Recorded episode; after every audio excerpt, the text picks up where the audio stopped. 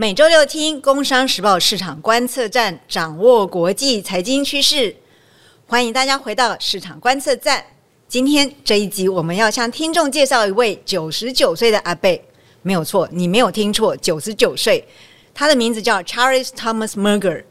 中文呢，我们通常叫他蒙格。在阿贝的投资哲学呢，真的让我自己呢就一想再想，而且以现在资金这么贵的情况之下，我特别想念他。那我们今天就是邀请到渣打银行财富管理投资策略部主管刘家豪 Allen，帮我们大家来了解跟学习蒙格的投资哲学。我们欢迎 Allen。呃，毕粉好，市场观测站朋友们，大家好。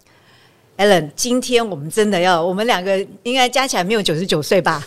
我们来看看为什么九十九岁的阿贝这么需要我们花一个集的时间来谈呢？对，一想到九十九岁的阿贝啊，嘛蒙格，那事实上哦，大家就会想到说。呃，九十九岁还能够参加股东会，还能够参加这个电视的专访，我们对他的养生之道，事实上是也非常的有兴趣。那我就我个人来讲的话，我还是呃，就是对对这个这个价值投资人哦，事实上产生敬意哦，就是比你优秀的人，比你还努力，在九十九岁的时候还持续的保持在他有兴趣的工作上持续努力，这个是我觉得大家可以做个借鉴。哦，所以这个不是只有投资，还有养生哦。因为真的，我们看到那个在金融市场，大家身体都会被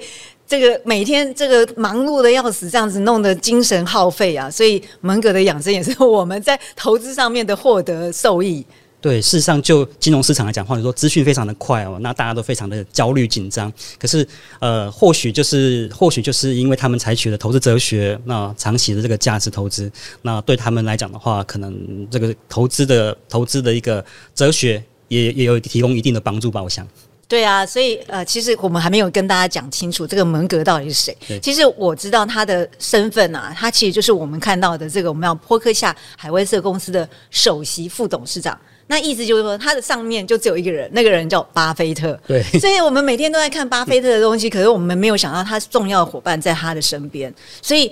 ，Allen，这个蒙格为什么可以坐在这个位置这么久？对，事实上，如果我们呃投资人有在观察那个每一个年度这个伯克夏的股东会的时候，你会发现说，通常都是巴菲特在讲话，但是在旁边坐的都是蒙格，而且巴菲特讲完话之后，都会问他说：“你有没有要补充的？”那所以永远都会，大家会觉得他是一个他的一个精神导师，或者是一个亦师亦友的关系。那当然，虽然说他是一个呃他的一个首席的呃副董事长，但是目前看起来的话，呃，或许巴菲特能够有今天有个股神的一个这样的地位哦，那可能还是最重要是得力于这个背后很低调的呃蒙格。哦，所以意思就是说，巴菲特能够赚这么多钱，其实这个蒙格在他身边做这种有一点像军师这个角色，或是这个这个我们叫做这引武者啊，这这引武者听起来不太好，可是他就是一个很重要的一个帮助这个巴菲特去决定事情的。对，事实上，呃，巴菲特他早年的投资的时候，他都是呃学习他的一个导师嘛，然后价值型投资的这个先驱就是班杰明格拉汉。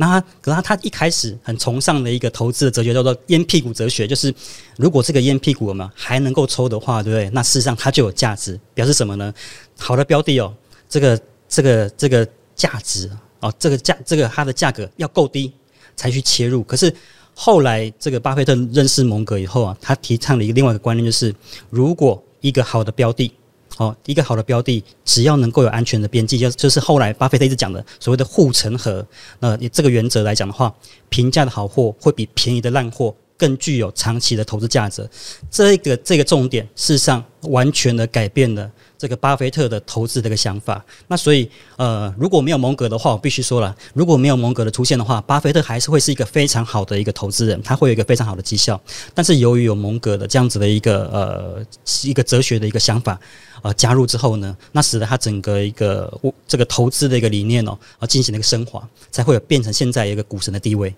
所以这个刚刚艾伦讲这个平价的好货跟便宜的烂货，这差异很大哎。对，就像在讲。价值投资的时候嘛，大家都讲说，所谓的价值投资是因为价格越便宜，我捡到最越便宜的东西，越便宜的东西，那未来假设上涨的时候是这个这个报酬的表现会更好，对不对？比如说股价一直在下跌的时候，大家等最低点，或者是在鸡蛋水饺股的时候抓它一波的反弹，这个通常是这个通常是一个投资的一个策略。那但是呃，巴菲特后来想法的确还是转向，是能够能不能够找到真正的好公司，然后在合理的价格来做一个布局，那做长期的投资。对，我想这个合理的价格应该就是一个你跟你的伙伴、你 partner 要之间要很好的讨论嘛。那他们两个讨论过，或是他们曾经就是这个这个 couple，这很多人讲，就是这两个 partner，他们到底做过哪一些经验，在历史上是留名的？事实上，呃，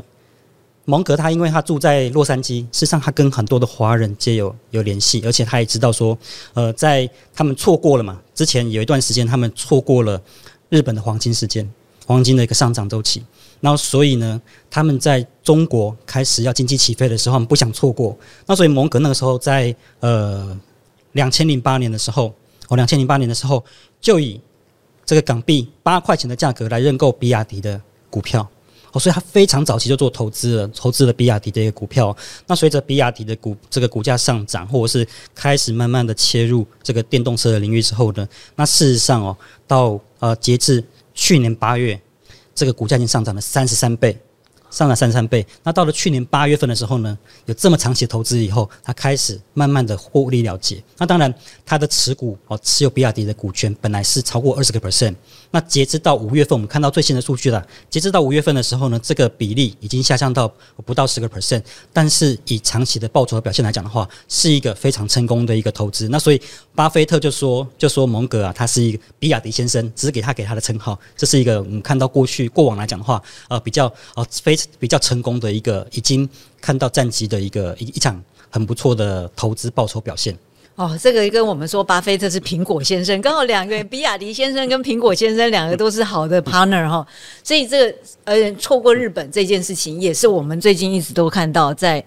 很多讯息上面都说巴菲特。这个布局日本的这个产业股，什么五大商社啊，这个部分也是很早就开始了，绝对不是像 Allen 提到说，哎，现在日股很好，大家就会我们散户只能这样子慢慢的去买一点一点的。他们是怎么样看日本市场？是，其实这个要从呃蒙格他的一个投资哲学而来哦，他对于呃事件那个想法来讲话，要有个很长远的一个洞察来去观察。那当然在呃巴菲特重新开始。布局这个日本五大商社是两千零八年的八月，呃，二零二零，抱歉，二零二零年八月份的时候开始做布局。可是那个时候大家在想，明明市场的一个资金泛滥。在美股有很好的表现的机会，可是他却跑去那个时候大家没有在意、没有那么注意的这个日本的股市，那也引起其实市场特别的关注。那事实上，我们从呃当时那以及稍后的一连串的追踪，我们就发现说，他们观察了日本的一个呃很重要的一个投资的价值，是来自于说呃资金行情开始起来之后呢，未来可能长期的一个通膨开始慢慢的会升温，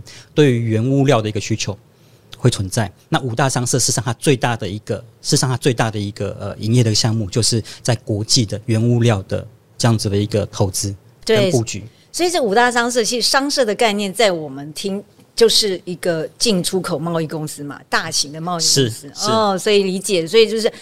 不是因为他们在内需市场，大家都以为内需市场它可能会变好。其实它是因为这个，Allen 解释这个，因为它进出口需要大宗的商品啊，价格会上来啊。哦，所以这个很有趣哦。那 Allen，你刚刚有提到另外一个部分，这个我们很想，我相信听众也很想知道，就是价值投资。你讲了好几次价值投资，这个我们可不可以比较清楚来定义这个价值投资？我们这样去认识它。对，事实上提到价值投资，刚刚有一个很。简单的一个概念，大家就觉得说，好像价格低，东西就有价值。那的确，如果说这个价格一走低的时候呢，它会它会贴近，它会贴近它原本的价值。可能比如说有一些东西，有一些资产的个价格原先原先偏高了，它修正过后呢，那修正过后呢，那价格跟价值比较贴近。哦，那事实上，呃，事实上这个就是个其中的价价值投资其中的一个面向。可是蒙格他开始倡导的是什么？开始倡导的是。是不是能够还有长期的内涵的一个价值，并不是单纯的只关注价格。因为如果你只关注价格，好的公司如果从来都不修正，价格都没有明显的一个修正，大家都买，大家都想要找开始搜寻好的公司。那好的公司价格如果没有没有经过一个波动的一个修正来讲的话，你是不是永远都没有办法去布局它了？那你就会错过很多真的长期很好很有潜力的这样子的一个资产。所以长期这件事情是价值投资当中，就是除了价格之外，我们要注意的，就是我们知道，现在很多人喜欢或是他很担心这个波动，然后他就进进出出、进进出出，然后每天就会紧张的气息。所以其实价值投资里面有一件比较重要的事情，就是你看准了、看对了，然后评价就是不一定是低价嘛。对等于跟大家提评价的好公司，在对的价格的时候进去布，然后你就不要紧张，你就是注意公司经营好不好这样子。对，价值投资有一个很好玩的，就是能不能够睡好觉，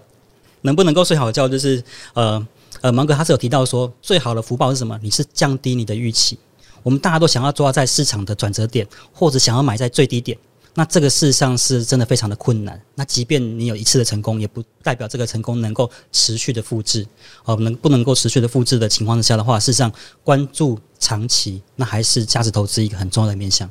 对啊，我就是所以我说，这个每天在市场进进出出的人，一定没有办法体会这个价值投资的这个部分，因为他每天都睡不好觉。所以为什么这个这个蒙格的养生很重要？他其实就是他让自己睡好觉，而且你不要去太高的预期嘛，对不对？那只要是好的公司经营，他真的不能出错，就是突然出错出错了，可能这家公司可能就会被蒙格这样的我们的阿贝去把它砍掉，因为他他就不相信他了嘛。对，事实上还有一个很重要的，他们提到的观念，就叫能力圈。事实上，我们大家会呃这么的焦虑，是因为是因为我们有很多的想法，有很多的想法，那很多事情是你是不了解的。所以蒙格他他们在做投资的时候，会把投资的一个这些资产类别分成三个面向哦，一个是可投资，一个是不能投资，就表示这个资产是暂时不行；另外一个是他难以理解。他难以理解，所以有一段时间大家就会说：“哎、这个巴菲特啊、蒙格这个巴阿蒙组合，哦，错过了科技类股。有一段时间他们错过了科技类股的涨幅，但是呢，他们事实上是提到说，他们知道这一个产业来讲的话，或许有前景，可是他们不不能理解他们的商业模式的时候，他们就会呃在投资布局的时候会稍微谨慎。所以每个人会有自己的所谓的能力圈。我能够理解的一个事物，我能够了解的这个产业，我来做投资，我才能够一夜好眠。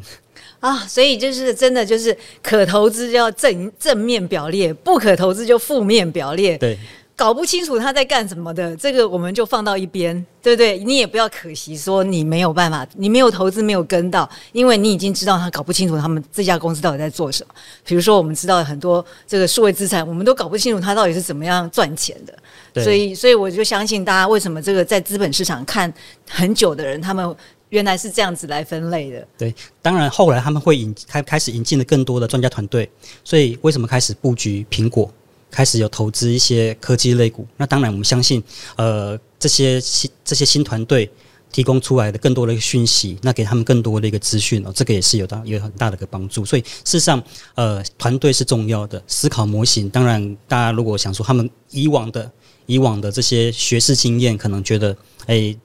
的在科技类股或者是未来的未来的这个想象来讲的话，是比较虚幻的。但是如果能够透过这些专家团队哦引进新的观念来讲的话，或许对他们的成功有很大的帮助。那所以你会看到说，事实上现在哦，波克下的一个股价，或是波克下的市值里面有非常大的一个占比，就是苹果。就是苹果。那如果根据他们过往的这种投资哲学的话，或许根根本不会考虑苹果。但是也许在某个时间点，他们开始也是持续的学习啊，持续的透过引进专家团队的意见，然后来增加他们的这个呃投资组合的多元性。所以这个八盟组合这是很特别，八盟组合再加上这个他们用他们评估的这些专家团队，这个其实对我们真的是一个很重要的参考。如果我们现在个人都是其实是没有这个能力嘛，我们不可能说我只能只读读巴菲特的这些告股东书啊，这些公开的资料。那我们怎么样去做？因为其实我们也知道，Alan 你也有也有一个团队嘛，因为投资长就是你会有一个团队。那我们也知道，像我们会聊到有一些外汇市场啊，我们会看到一些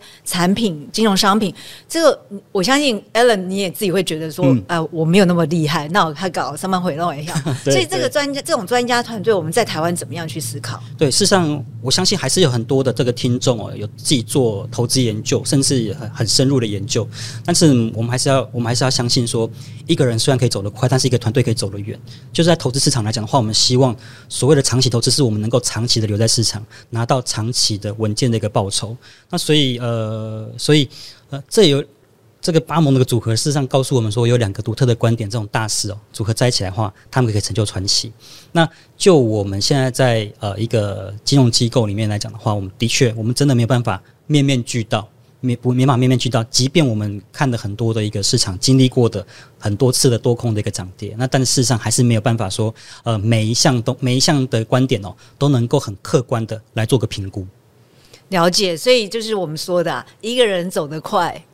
一群人走得远这件事情，因为我们在做价值投资，其实最重要是要走得远，因为我们才能有一个稳定的收入，然后稳定的投资报酬，也不能叫收入，这就是稳定报酬。我们不能靠着这个我们的报酬来当做饭吃嘛，对不对？对。可是我觉得还有重要就是，我们知道这个价值投资其实有很很关键的部分，就是要让我们知道说，你没有一个人自己可以做的这么久，而且最近啊，整个钱都变贵了。Ellen，你有发现？就是我要去投资这个，我明明可以放在可能美元定存，我一样可以收收获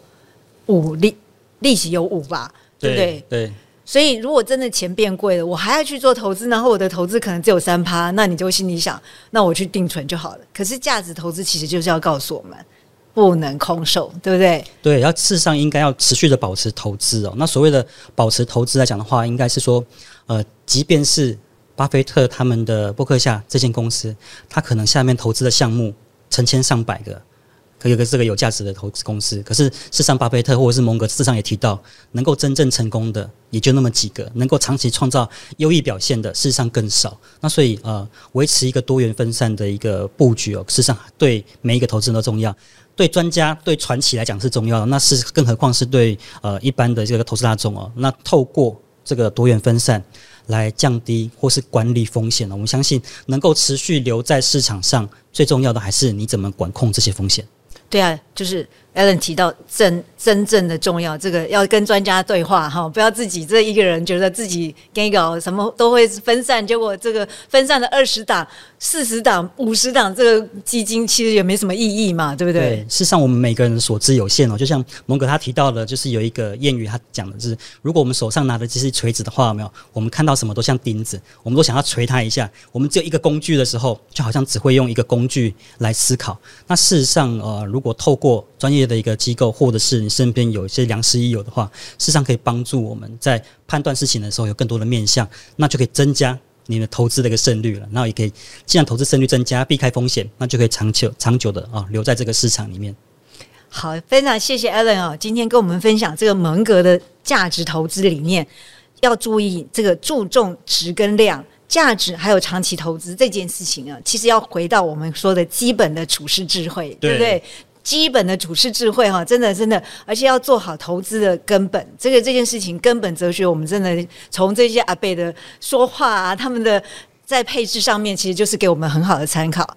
然后最重要的是，大家要知道不要空手，然后不要贪心，对不对？Allen 同意吧？是，事实上，呃，很重要的是。呃投资人多数的时候都会问说，这个投资的方法、投资的方向或是产品。可是，呃，蒙格跟巴菲特告诉我们的是，怎么样有一个投资的一个心法跟哲学，才能够维持一个长期很稳健的一个表现。对，所以我们要知道，短期市场其实波动的诱惑呢，其实很大。对，所以大家一定要真的把它放到一边，然后我们用知识来研判全球市场。谢谢 Allen，今天我们很高兴，我们希望听众能够有收获。我们下周见，谢谢 Allen，谢谢碧芬，谢谢各位市场观测的听众朋友。